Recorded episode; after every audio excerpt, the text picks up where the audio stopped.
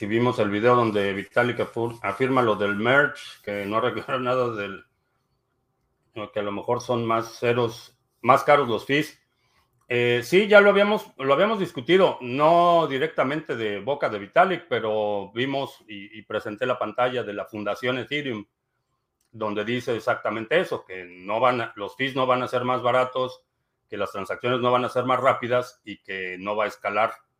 Es simplemente es una transición de un modelo ineficiente de proof of work a un modelo ineficiente en proof of stake.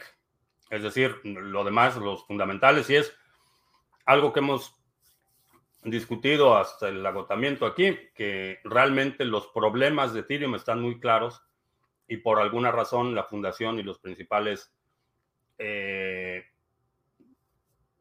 las figuras visibles, la, gente que tiene influencia en ese ecosistema, eh, se ha rehusado a resolver los problemas fundamentales, que son el costo de las transacciones, y del problema de la escalación, que es algo que, aunque han reconocido como problema desde el 2017, han estado implementando una serie de cambios y, maniobras cosméticas y de relaciones públicas para evitar resolver el problema de la escalación, que, realmente eso es lo que urgiría y bueno, pues pasados cinco años se sigue discutiendo sobre la escalación de Ethereum y ahorita ya se eh, decidieron eh, anunciar públicamente la transición a Proof of Stake.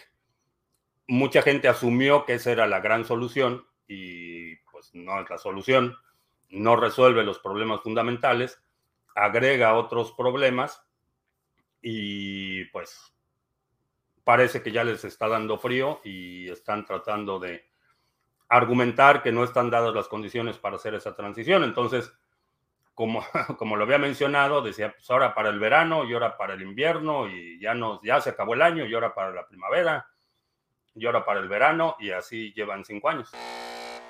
El seminario de programación que planeas será desde el nivel cero a programador.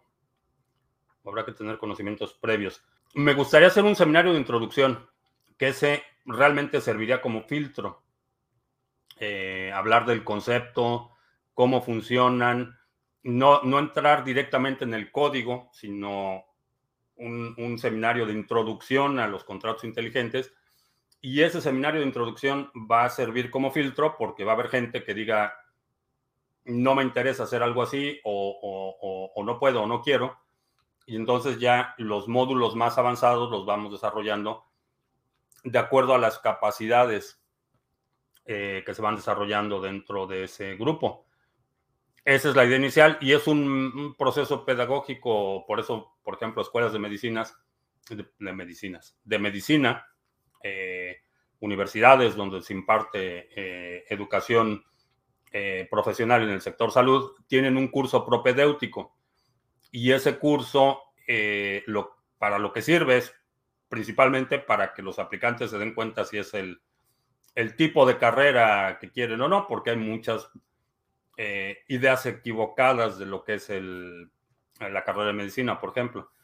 Entonces, estoy pensando hacer, utilizar el mismo modelo pedagógico, tener un seminario de introducción, eh, explicar qué son, cómo funcionan, cómo se programan, cómo interactúas a nivel de conocimiento general y a partir de ahí ya con un grupo más reducido, porque no, toda, no es algo que todo el mundo va a querer hacer, con un grupo más reducido, entonces ya nos vamos enfocando en funciones específicas, desde el diseño de la secuencia programática, eh, la implementación, eh, la interacción con las interfaces y todo lo que sigue.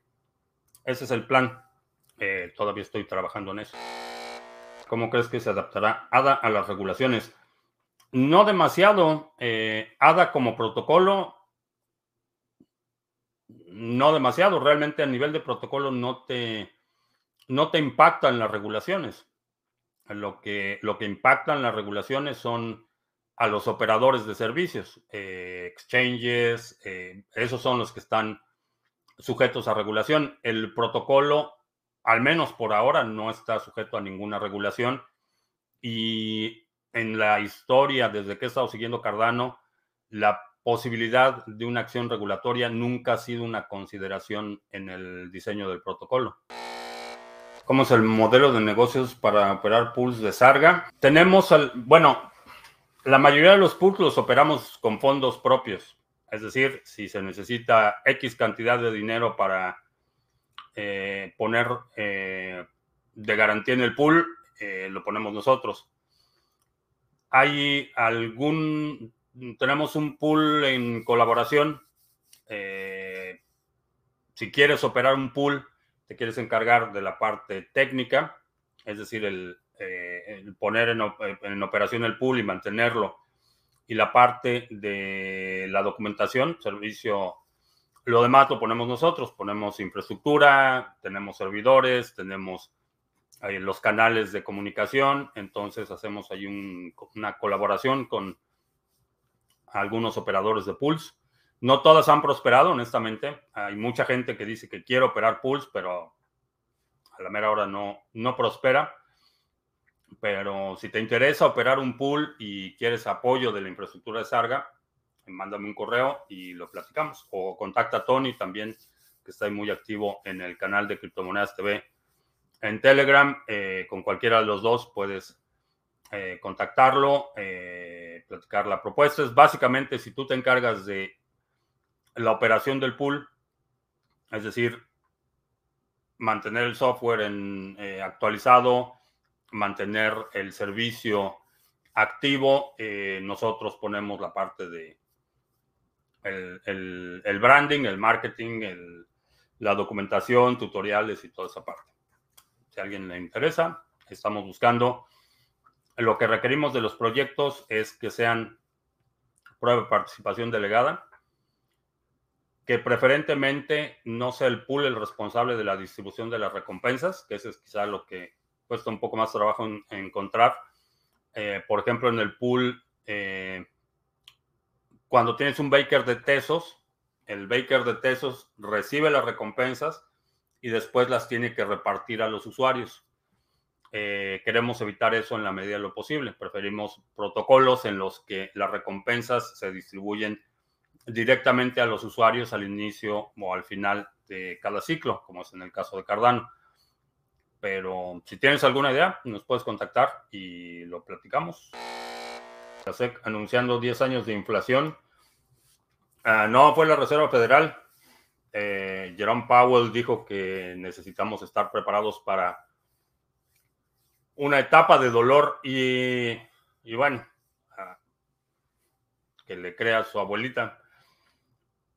Hemos visto cómo ha cambiado el discurso desde que no hay inflación, no hay inflación, si hay inflación, pero pues es muy poquito, y luego pues si hay inflación, pero pues, ya no es tan poquito, es más grande, pero no se va a prolongar mucho y luego, pues este, sí se va a prolongar mucho, pero es bueno y no hay recesión y ahora ya están diciendo que eh, nos preparemos y ya había, ya había mencionado en alguna de las transmisiones que según mi estimación y mi experiencia, la recuperación de la economía iba a ser un periodo de probablemente 10 años. La otra cuestión es que eh, también dijeron que quieren posponer la siguiente subida de tasas de interés para diciembre. No es casualidad. Eh, en noviembre son las elecciones, entonces no es, no es casual que quieran posponer la subida de las tasas de interés. Quieren tratar de contenerlo eh, lo, lo más que se pueda y el guamazo va a venir después de las elecciones. Eh, pero de, todo esto ya hemos hablado muchísima, eh, con muchísimo detalle. En muchas ocasiones hemos hablado de cómo se va modificando este discurso eh, que pretende apaciguar a la población cuando en realidad lo que sucede o la trayectoria de los eventos es, es bastante evidente. Todo esto que ahorita están negando era lo que todo el mundo decía que eran este, pensamientos de o de conspiración o que simplemente no sabíamos de lo que estábamos hablando y, eran los economistas los que estaban en lo correcto.